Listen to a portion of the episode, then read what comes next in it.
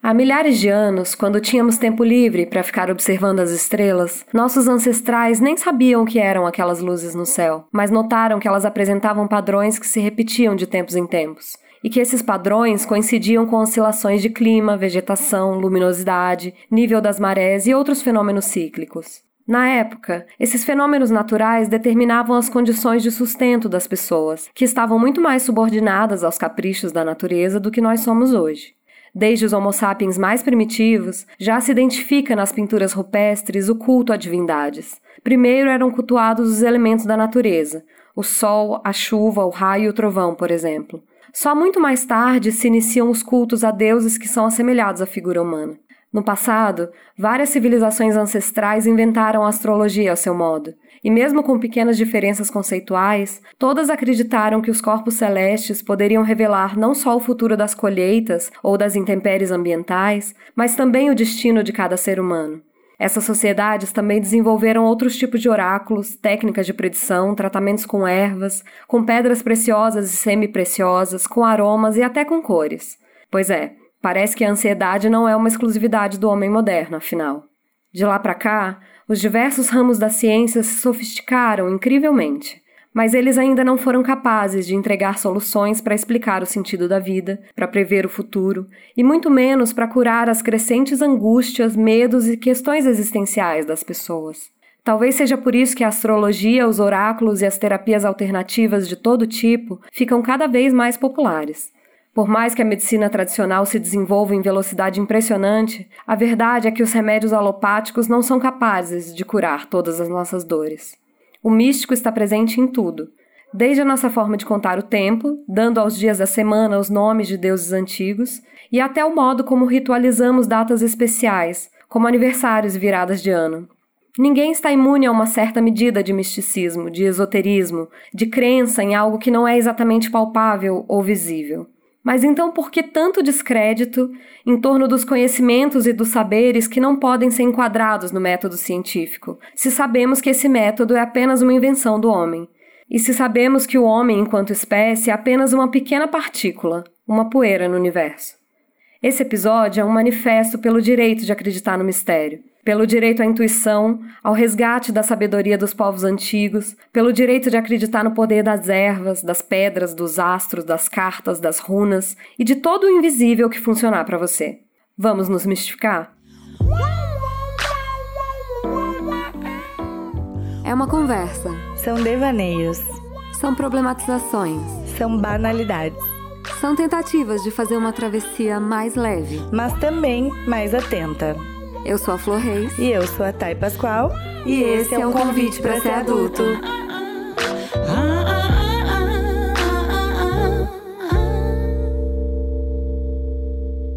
Oi, gente! Tudo bem com vocês? Hoje a gente preparou um papo delícia para falar de energia, crença, misticismo, esoterismo e todas essas coisas que a gente adora. Então, para começar, a gente vai falar um pouquinho aí de história, de onde vem essa conexão mística, esse sentimento que a gente está ligado a algo maior e por que que nos últimos anos a gente tem ouvido falar tanto desse assunto. Pois é, a gente tem visto nos últimos anos uma grande ascensão da astrologia, um aumento na adesão das pessoas às terapias alternativas, várias práticas terapêuticas novas surgiram nos últimos anos, e também a consulta aos oráculos, aos tarôs, tudo isso se popularizou muito, né? Na minha vida pessoal, eu vou dizer para vocês que isso não é nada novo, gente. A minha mãe tem uma formação como terapeuta holística com, em duas linhas, que se chamam leitura corporal e holoentimia, mas mesmo antes disso, a minha família já era fortemente praticante do espiritismo. A família do meu pai fundou um centro espírita na cidade em que eles moram. Eu já aproveito para falar aqui que a gente não vai falar hoje de religião, embora as religiões estejam sim dentro do campo do místico, porque tudo que não é desse plano terreno, tudo que representa uma busca de conexão com o mistério está no plano do místico, né? A gente não vai falar de religião hoje, mas eu conto aqui do espiritismo na minha vida porque não se pode negar que o espiritismo seja uma das religiões com um contato mais direto assim com o sobrenatural. Na minha família, por exemplo, sempre tinha uma entidade é, incorporando num médium na mesa do Natal, assim, em todas as festas familiares. Isso sempre foi muito natural. Então, para mim isso já existe na minha vida há muito tempo, mas a gente reconhece que como fenômeno é uma coisa mais recente, né? Sim, essa ideia de um homem puramente racional, assim, é um, uma coisa muito nova em termos históricos, né? Eu acho que eu vou falar ao longo do episódio aí também a minha relação com essas conexões místicas, algumas semelhanças com a flor. Sempre fui muito inserida em, em coisas diversas, assim, já tive muitas experiências. Mas o fato é que, apesar disso não ser bem visto numa sociedade moderna, enfim, ou poder ser rechaçado, é uma coisa que é muito nova, porque existem muitos registros de civilizações e impérios que foram construídos é, através de magias, de sonhos, de predições. Quantas vezes a gente encontra no, nos livros que o imperador X, enfim, recebeu a previsão de um oráculo da cidade lá, da pessoa que ficava e acabou virando o imperador porque achava que era o predestinado. Então muitas sociedades se fundaram nisso mesmo, né? Sim, os conselheiros do rei eram pessoas místicas, né? Em grande parte das histórias, no Egito Antigo, o ascendente do faraó determinava o destino da nação, assim, a, a, o mapa astral do faraó era o mapa astral da nação. É, então a gente tem várias civilizações que se fundaram no misticismo, né? Sim, e teve um ponto de virada importante nisso, que é quando as sociedades começaram a cultuar os mortos, né? E daí essas representações mentais desses ancestrais que já eram falecidos permaneciam ali naquela na mente das pessoas, vinham nos sonhos, né, das pessoas, e aí começaram a se originar as identidades dos primeiros deuses é, humanizados, né? Então é muito ligado também ao culto à morte, ao culto que a gente faz com os nossos mortos, com os nossos ancestrais ancestrais que gera essa conexão. Infelizmente, eu acho que a gente viveu muitos anos numa cegueira narcisista de que o ser humano é o centro do mundo e isso não deu boa até hoje, né? Não está dando certo, não claramente. Não está dando certo, claramente. Então, para mim, é evidente que as novas gerações têm que vir colocando mudança mesmo. Porque não dizer que é um homem 100% racional até agora não tá bom. Mas também a gente, é isso que a Flor falou, que a gente não vai falar de nenhuma religião é, di diretamente, porque a religiosidade ela está muito ligada à institucionalização dessa fé, né? E a gente não vai falar de fé institucionalizada, a gente está falando de crença e de fé ilimitada, que não é restrita. E aí, assim, é muito mais fácil, né, Flor, para garotada, para as pessoas das novas gerações, poderem ligar Sim. a fé delas e a crença delas a algo que não as restringe, porque na astrologia ninguém é expulso porque transa antes do casamento, né? Perfeito. E, e, eu acredito que é por isso, assim, que a religião é, institucionalizada está tendo uma queda dentre os jovens, né? Cada vez mais um número maior de jovens se declara ateu, se, de, se declara agnóstico, mas não são pessoas céticas. Essas pessoas não são pessoas céticas. Essas pessoas são pessoas que ampliaram o seu campo de saberes, né? Há quem diga que isso é culpa da era, da era de Aquário, que esse novo alinhamento astrológico prometido para o século XXI traria isso, a derrocadas as grandes instituições e religiões e uma consciência coletiva de que todos somos um pouco deuses, assim. Essa coisa dessa horizontalidade de, de troca de informações e de saberes, né? E isso com certeza foi muito potencializado pela internet, o acesso a todas essas informações é muito fácil. Você pode jogar tarô na internet, você pode jogar I Ching na internet, você pode fazer o seu mapa astral pela internet. A gente faz isso pra caramba, a gente conhece a pessoa, cata os dados dela, joga no site e já fala para ela mapa astral dela ali, a base do mapa astral ali dela na hora. Uma coisa que a gente faz sempre, né, com as pessoas que a gente conhece. A gente fala pra pessoa assim: nossa, sabia que tinha uma lua em Libra aí. sabia, a gente fica adivinhando o mapa astral da pessoa antes, assim. antes dela dizer, sabe? É, mas eu acho que, que a ascensão desse, desse misticismo, desse esoterismo mais amplo, é em razão exatamente de que eles não têm uma moral formatada como a religião. Porque essa moral formatada, fechada em caixinhas, ela, ela tá caindo por terra, né? Da mesma forma que a ciência tradicional não tem dado conta de responder às nossas inúmeras angústias. A gente tem algumas participações aqui no episódio de hoje. A nossa primeira participação é o Reginaldo Consolatrix. Ele é uma pessoa que está na minha vida desde a minha pré-adolescência. Ele é terapeuta holístico em Minas Gerais há mais de 35 anos e ele é o meu místico favorito. Ele me deu o meu primeiro exemplar do I Ching, que é um oráculo chinês que é considerado o livro mais antigo da China. É, o criador do I Ching teria vivido pelo menos dois mil anos antes de Cristo. E o Reginaldo me ensinou a jogar o Xing e o Xing é o, é o oráculo que eu mais uso, assim, até hoje. É, e eu pedi para ele vir falar um pouco pra gente hoje sobre ciência e misticismo e sobre todo esse universo. Eu sempre brinquei, e sem muita propriedade para falar dessas coisas, mas eu sempre brinquei assim: a nossa ciência vive uma contradição.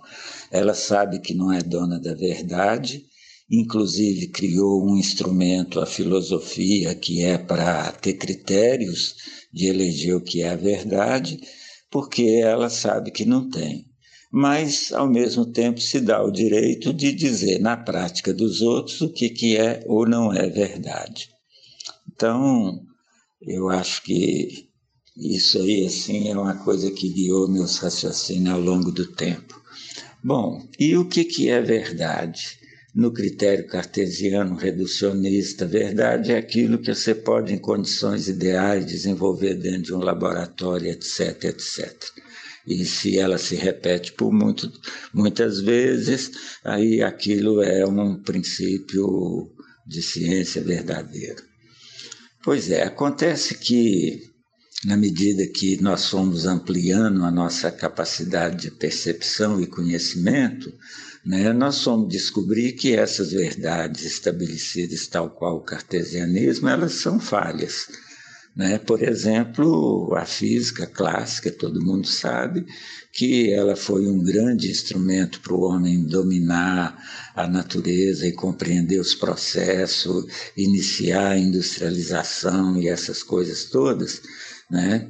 Mas é, na primeira viagem que um astronauta fez e deu umas voltinhas aí fora, ele voltou alguns minutos mais novo do que os que ficaram aqui. Né? Daí então que o nosso critério de verdade ele é válido dentro da nossa bolha. Mas o universo é bolha dentro de bolha, dentro de bolha, dentro de bolha, até a infinitude. Mas então, o holismo ele meio que pressupõe que está tudo interligado e essa interligação é de micro-universo para macro, para mais macro, para mega, para e assim vai até que contém tudo. Em sendo assim, essa questão do, das práticas místicas, o que ocorre é que elas sempre vão é, ser práticas que busquem estarem alinhadas com essas bolhas dentro de bolha. Por exemplo, os índios são holísticos por quê? Porque quando é época de plantar, é época de plantar, eles fazem a festa, fazem o plantio. Quando é época de colher, faz o plantio, a festa, faz o, o plantio. Então, o que determina a dinâmica cultural e existencial deles são os ciclos. E resulta que os índios acabam sendo parte da natureza. Né? Não sendo esse ser que olha distante a natureza, ele é parte da natureza. Né? E todas as práticas ditas hoje alternativas e tal, na verdade, são práticas que procuram é, ter uma organicidade no sentido da proposta como tal, mas que também tenha extensão, ou seja, que ela ecoa e reflita o que estão nos universos maiores, nas bolhas maiores. Né? E, em sendo assim, a nossa ciência ainda tem dificuldade porque ela ainda o critério de verdade dela é na bolha dela, nos pressupostos dela, na experienciação dela e assim por diante. Eu acho maravilhoso isso que o Reginaldo fala, gente. Eu fico pensando, né, que a medicina ocidental que a gente conhece hoje, ela se desenvolveu quase que em sua totalidade nos últimos 200 anos. É, a penicilina, por exemplo, que foi o nosso primeiro antibiótico, o primeiro antibiótico que a humanidade usou, ela começou a ser produzida em 1942, na Segunda Guerra Mundial. Ou seja, tem menos de 100 anos que a gente conhece e utiliza antibióticos no tratamento de doenças. 100 anos no curso da história história é nada, né? Seria de uma ingenuidade, de uma prepotência imensa a gente querer achar que só é válido o que está é, enquadrado no, no conhecimento que a medicina desenvolveu quando ela tem. quando a medicina é um bebê no curso da história, sabe? A medicina ocidental, a medicina tradicional, ela é um bebê no curso da história. Não tem como, historicamente, ela já, ela já ter entendido tudo. É, e isso não quer dizer que a gente não acredite na ciência, isso não quer dizer que a gente descredite o que a ciência já descobriu, que é muito. A Terra é redonda. A Terra é redonda. Vacina, a minha bunda está pronta.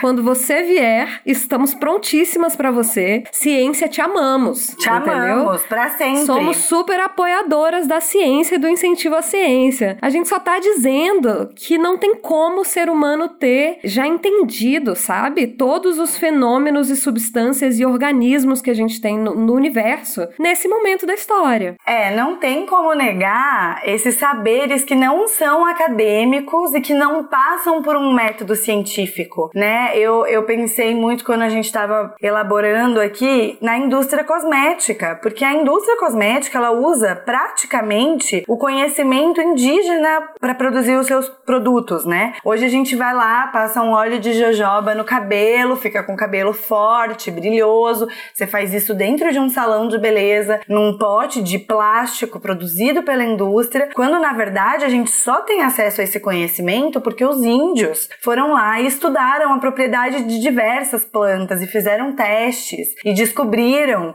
e desenvolveram um conhecimento específico que foi usurpado pelas indústrias, pela indústria cosmética, para ser utilizado e fica essa sensação de que o conhecimento veio desse lugar, que o conhecimento veio das pesquisas farmacêuticas, quando na verdade ele veio do meio da floresta. Quando na verdade tudo que a gente tem como ciência se utilizou da, da de, dessas outras fontes, né? Uhum. Estudou a partir do conhecimento indígena, estudou a partir do, do conhecimento oriental. Eu acredito que essa resistência ao misticismo vem dessa crença ocidental desde o iluminismo, né? De que o conhecimento, de que vivência é apenas cérebro, tá tudo contido no campo da razão, né? E, mas nem tudo que a gente sabe se origina de um processo racional. Acreditar nessas coisas mais transcendentais, nessas coisas que te batem no corpo, que te batem na alma e não na mente, é também sobre descolonizar e sair um pouco dessa matriz europeia de conhecimento, sabe? Desse conhecimento exclusivo do homem branco, europeu e norte-americano. É dar espaço no nosso sistema de crenças para saberes desses povos que estiveram à margem, do povo indígena, do conhecimento empírico das mulheres desenvolvido ao longo de toda a história, conhecimento em nome do qual muitas mulheres foram queimadas na fogueira no passado. Dar lugar a esses saberes, a esses conhecimentos é também, a meu ver, é resistência, sabe? Eu acredito que em alguma medida misticismo é resistência. Tem uma coisa que eu sempre digo, que é que se eu entregar para o mundo somente a minha racionalidade, eu não tô dando o meu melhor, sabe? É, então, Perfeito. assim, nós duas somos formadas em direito, né? A gente vem de um lugar onde tudo é muito técnico, de que Sim, você nós tem somos que técnicas, Sim, né? nós somos pessoas técnicas. Por exemplo, é, quando logo que eu me formei, assim, uma breve história, que nós nos formamos, eu e a Dani, nós trabalhamos juntas por um tempo, né? A Dani é nossa amiga, daqui a pouco pinta aqui.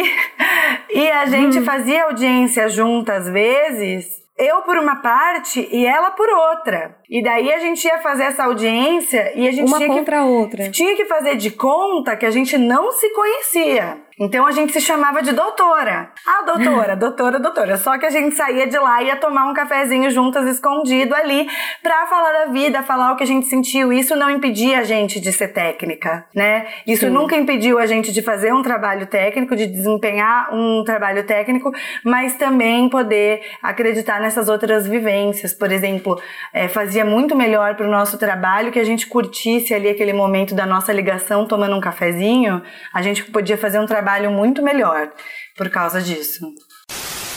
Nós convidamos a doutora Ana, que é terapeuta holística aqui em Curitiba, e veio dividir com a gente sobre as práticas do consultório. Então, eu sou Ana Caroline, eu sou terapeuta transpessoal há 33 anos, no Kenas Consultório, eu tenho muitas experiências com pacientes caminhando nessa linha transpessoal, integrando corpo, mente e energia inconsciente emocional na linha quântica, que é uma linha que eu adoto para explicar na minha linha terapêutica para os meus pacientes, porque eu sou junguiana, o inconsciente, né? E a gente usa o livro vermelho do Jung para explicar melhor isso, traz uma força e constrói elementos. E a mistificação disso ou a personificação do inconsciente vai da afinidade que a pessoa tem com o mundo, com os arquétipos, com o sistema de crenças dela, familiar, social, civilizatório, e realmente move forças e através dessas pessoas, dessa arquetipia e dessa devoção de energia dirigida ao arquétipo e à história, ao mítico e ao místico, ao símbolo que é elegido e que você põe aquela emoção, aquele movimento de vida, você consegue erguer, sustentar e levar levantar movimentos incríveis, maravilhosos e mover, realmente mover energia é, e construir relações e objetos e sistemas e movimentos maravilhosos. E esse é o tipo de refinamento social que toda sociedade deve ter o direito de viver suas histórias, suas emoções, seus personagens, evoluindo sobre eles e amadurecendo até que ponto eles são criados dentro dela e refinando essa prática, saindo de uma devoção cega, né, para uma devoção mais consciente de ética.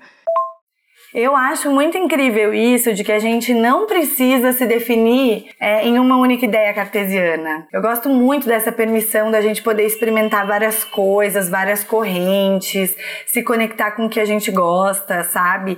Eu mesma, assim, eu já experimentei muita coisa, né? De Seixenoye a Umbanda no meio foi uhum. tudo. Eu já tive a oportunidade de conhecer diversas coisas e já me afiliei mais para um lado ou por outro. E assim, eu sou muito conectada à energia, sabe? Se eu for escolher assim, qual é o nome do negócio, então eu vou escolher energia. Que em muitos momentos da minha vida, assim, eu realmente eu deixei me guiar por aquilo que fazia mais sentido. Só que eu nunca não conseguia dar uma justificativa racional, sabe? Dizer, ah, é por isso aqui racionalmente. Não, simplesmente fazia mais sentido assim. É, parece que a deusa deu aquela cochichadinha no ouvido e você fala, beleza, é então isso, é minha isso. Filha, vai. Uhum.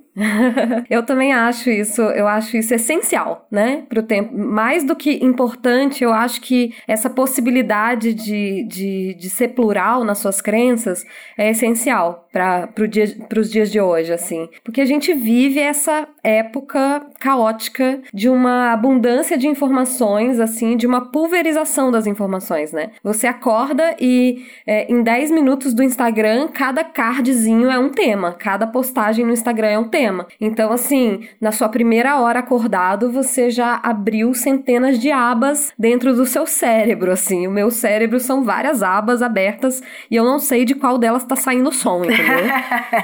e eu tenho que achar de qual aba que tá saindo som, Total, sempre. sempre. A gente se sente muito minúsculo no meio de tanta informação, né? Mais poeira cósmica do que nunca, assim. Como essa nossa forma de nos relacionar com o mundo tá tão fragmentada, como a gente já disse, uma religião pontual já não nos serve da mesma forma, né? É catedrático demais, é enquadrado demais. E a gente se atrai por oráculos, terapias alternativas, rituais místicos pessoais que você criou, né? Porque, como falamos, temos dores que não estão no corpo físico. A mensagem desse episódio e que merece a nossa atenção é a consciência de que nós não somos só corpo físico. Né? A, a teoria holística, o Reginaldo me explicou isso numa outra gravação dele, acredita na existência de sete o plano físico, o plano emocional, que são onde sentimos e experimentamos as coisas, o plano mental, que é onde está a nossa racionalidade, o plano causal, que é onde mora a nossa alma individualizada, o plano austral, que é onde mora a alma da humanidade, o inconsciente coletivo, o plano celestial, que é a energia primeira que produz tudo, e o plano etérico, que é uma teia que liga todos esses outros seis planos juntos e que faz eles se conectarem. Então, assim, é, a gente não tá só em corpo físico, né? A gente tem níveis de consciência e a gente tem níveis de conexão. E eu acho que é muito importante a gente ter essa ciência, assim, e ter esse, esse direito de viver em todos os planos, assim.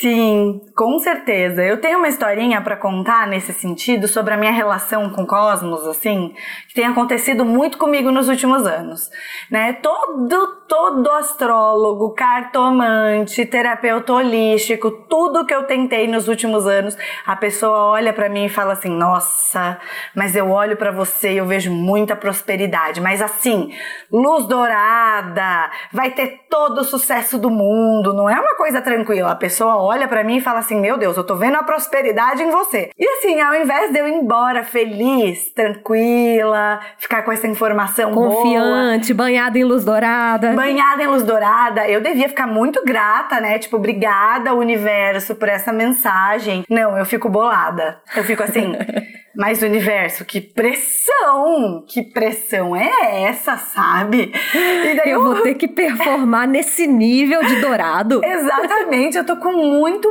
medo de frustrar as expectativas do universo. Sabe, o universo me mandando essa luz dourada toda e eu não sei se eu vou conseguir. Mas ó, tô na luta para não te decepcionar, Uni. Manda aí, manda luz, manda luz dourada. Manda luz dourada. Para quem tá em volta, inclusive, é, Uni, por favor. Mas assim, é, eu sou realmente uma pessoa que acredito muito nisso, acredito nessas forças do intangível, né? Eu tenho o universo tatuado nas minhas costas, deve ser por isso que o universo manda essa energia para mim. Hum. E assim, gente, eu só queria fazer um, contra, um contraponto importante. Desde o momento em que a gente decidiu pensar nesse episódio, eu fiquei com muita vontade de fazer esse contraponto, porque vamos tomar muito cuidado para quem a gente entrega realmente a nossa fé e a nossa crença, sabe? Porque eu li o livro recentemente, estou assistindo a série sobre o João de Deus. E eu já vi muitas outras histórias e já acompanhei muito, e normalmente eu me fascino por isso, porque você vê o quanto as pessoas elas estão procurando alguém ou algo para depositar toda a tua fé sabe? E às vezes isso é uma pessoa que ela não vai ter nenhum problema em é, se aproveitar dessa vulnerabilidade das pessoas em benefício próprio. Então, toma cuidado, se bateu estranho alguma coisa ali, presta atenção. As pessoas, assim, é, não entregue toda a sua fé e toda a sua esperança é, na mão de alguém que pode estar querendo se aproveitar de você, sabe? Vamos ser questionadores. Questionem é, também, né? Exatamente, porque o mundo tá cheio de gente iluminada, mas o mundo tá cheio de gente ruim também, né? A gente tá ligada nisso. Eu também sou. Você tava falando aí de, de tudo que você já experimentou e de tudo que você fez recentemente. Eu também sou muito tia mística do rolê. Não, não somos tão tia mística quanto a Dani, mas a gente transita em vários ciclos e no meu trabalho, por exemplo, eu sou conhecida como a menina do mapa astral. Eu não sou astróloga, eu tô muito longe disso, tá, astrólogos? É, na escala do misticismo, como eu disse, eu estou bem abaixo de, de várias pessoas, inclusive de algumas melhores amigas, é, mas eu também convivo com muitas pessoas que não são ligadas à astrologia. E no meu trabalho, eu sempre tô lá fazendo leitura básica de mapa astral das pessoas no happy hour do trabalho, quando tinha happy hour, né, gente? Tinha vezes em que numa noite eu lia, superficialmente, claro, mas eu lia o mapa de 10 pessoas em uma noite, assim. Muito astróloga de bar, sabe? E astrólogos não tô tirando trabalho de ninguém, pelo contrário, eu vou levar essas pessoas até vocês. Tamo junto. E a gente tá falando tanto da Dani aqui porque ela é a nossa última convidada com uma participação mais que especial, que veio trazer aqui esse ponto de vista todo excepcional que ela tem para oferecer. Vamos ouvir a Dani. Olá, ouvintes desse podcast maravilhoso que eu amo! Você deve estar se perguntando, mas meu Deus, o que essa menina tá fazendo aqui de novo? E não é especialista de novo! Mas dessa vez tem um motivo. Quem me conhece sabe que eu sou a tia mística, adepta do banho de sal grosso, do banho de ervas, do chazinho milagroso, da vela, de tudo. Eu fui para levantar a bandeira do misticismo, entender um pouco melhor, e aí no Aurélio ele significa relativo ao espírito por oposição à matéria matéria, que não consegue explicar naturalmente pelas leis naturais sobrenatural, que tem algum motivo oculto, misterioso, incompreensível. E como tudo aquilo que a gente não conhece, tudo aquilo que a gente não entende, a gente tende a rejeitar, a ter medo, né? A, enfim, a reagir de uma forma adversa, como é, na Idade Média a gente atribuía ao satanismo, ao demônio, à bruxaria. É, e hoje em dia a gente já fala de energia, todos nós nascermos com esses canais abertos e não só serem mais ou ou menos explorados, enfim. Mas, falando em ciência, que a, a ciência, né, a produção científica, ela está em constante mudança frente às novas evidências, é, exatamente porque ela não é absoluta, né? Ela é, ela está, está em construção da mesma forma que eu vejo o misticismo. E eu acredito que pensar dessa forma, incluir mais pensamentos ao invés de reduzir eles, é ser plural, é abranger mais informações, abranger mais conhecimentos. Não é deixar de ser crítico, mas é utilizar tudo aquilo que você não tem conhecimento, é prova científica, na verdade, mas que você sabe que te faz bem por outros modos, é como uma forma de autoconhecimento ou como uma forma de melhorar. É claro, quando a gente está com algum problema físico, a gente vai recorrer à ciência, à medicina, para tratar daquele problema físico. Mas às vezes a gente está triste, eu não vou tomar um remédio porque eu tô triste. Então eu vou lá, vou pegar uma pedrinha e vou ficar ali com aquela pedrinha meia hora segurando no lugar. Quem nunca dormiu com um quartzo rosa agarrada no coração porque estava mal?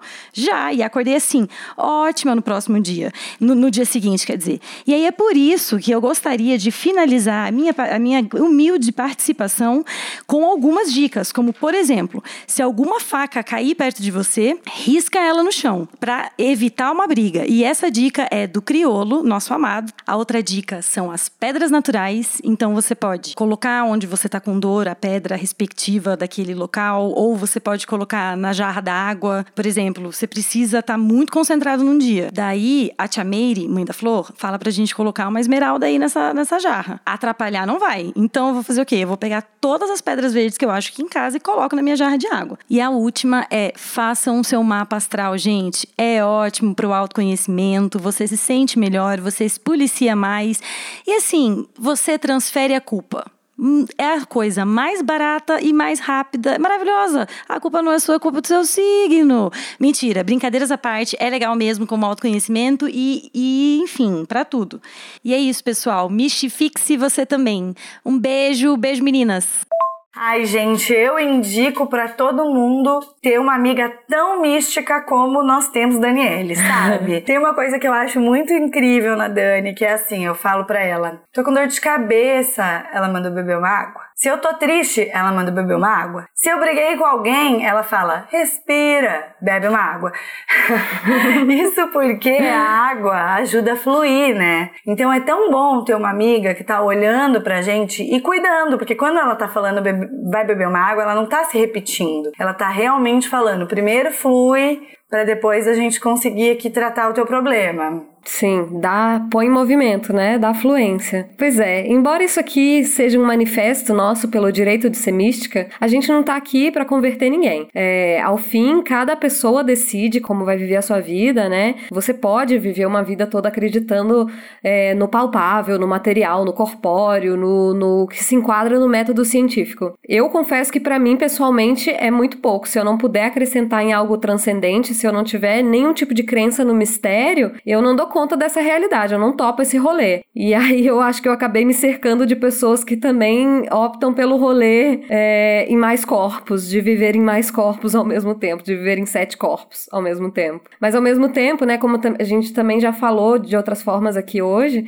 essa decisão de que eu falo sobre ter ou não ter fé no mistério não é um processo decisório racional, né? É o que bate e o que não bate para você, e não é na cabeça que bate, é em outro lugar, é em algum desses outros corpos que temos. E eu acho isso que você falou, sabe? De ter uma amiga cuidando de você e de ter você cuidando de si. Porque eu acho que o misticismo, o esoterismo, essas crenças todas que a gente vem desenvolvendo, eles não estão ligados apenas a um lugar de a gente quer ver o futuro. E a gente tem muita angústia, a gente quer ver o que, que vai acontecer. Ele tá num lugar de, de autoconhecimento, né? De autocuidado mesmo. De trajetória pessoal, assim, de encontro consigo. E de diminuir o ritmo que a gente vive, esse ritmo de, de manada danada que a gente vive. Eu acho que é muito válido. Estou aqui para defender esse ponto de vista. Com certeza, eu também. Como eu já disse, assim, eu já experimentei muitas coisas diferentes para entendendo o que fazia sentido para mim, né? E o que eu tenho para dizer, assim, gente, é que a gente precisa estar tá aberto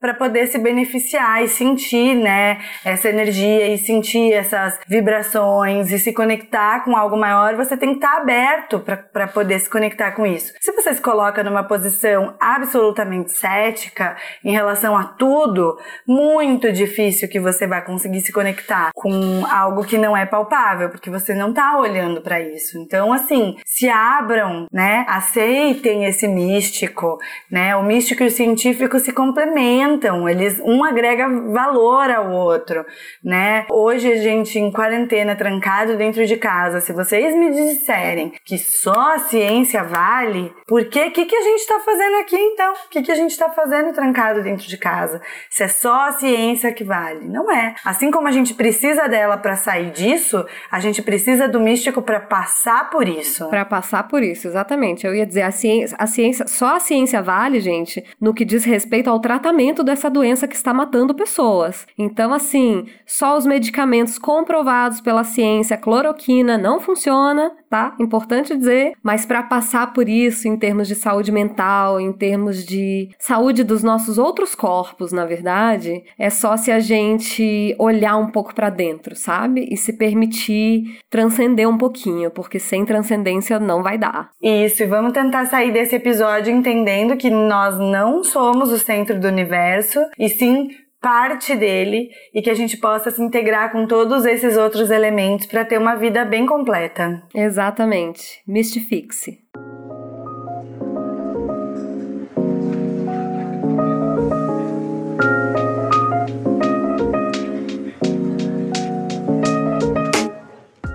Então vamos aqui para as nossas indicações do episódio de hoje. É, a gente tem uma indicação da Dani, que é um seriado na Netflix, que é o Goop Lab, da Gwyneth Paltrow, que tem vários episódios sobre experiências transcendentais e místicas e é super interessante. A gente tem uma outra indicação que são os 21 dias de abundância do Deepak Chopra, que é um tipo de meditação que você faz em grupo.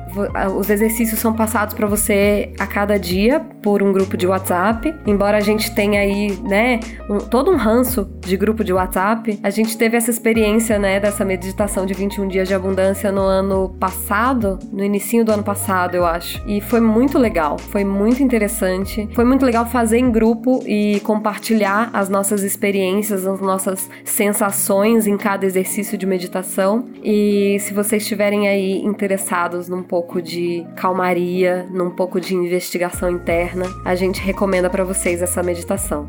Sim, e eu queria indicar também um documentário do Netflix que se chama. É do Netflix, não, é da Netflix. Inclusive, ela postou isso esses dias. que se chama Heal, o Poder da Mente. É, é muito legal, é, eu gostei bastante mesmo. E ali mostram algumas outras formas de se curar espiritualmente, né? Que não seja só através da ciência. E também nós temos uma seleção dos nossos próprios rituais e a gente vai postar no Instagram nas próximas semanas. Então, se você ainda não segue, segue lá, convite para ser adulto no Instagram. E o meu Instagram pessoal é @taipasqual e o meu Twitter é Pascoal Tayane. E quando vocês vão lá, nos adicionam, compartilham o episódio, isso ajuda muito a gente a chegar em mais pessoas.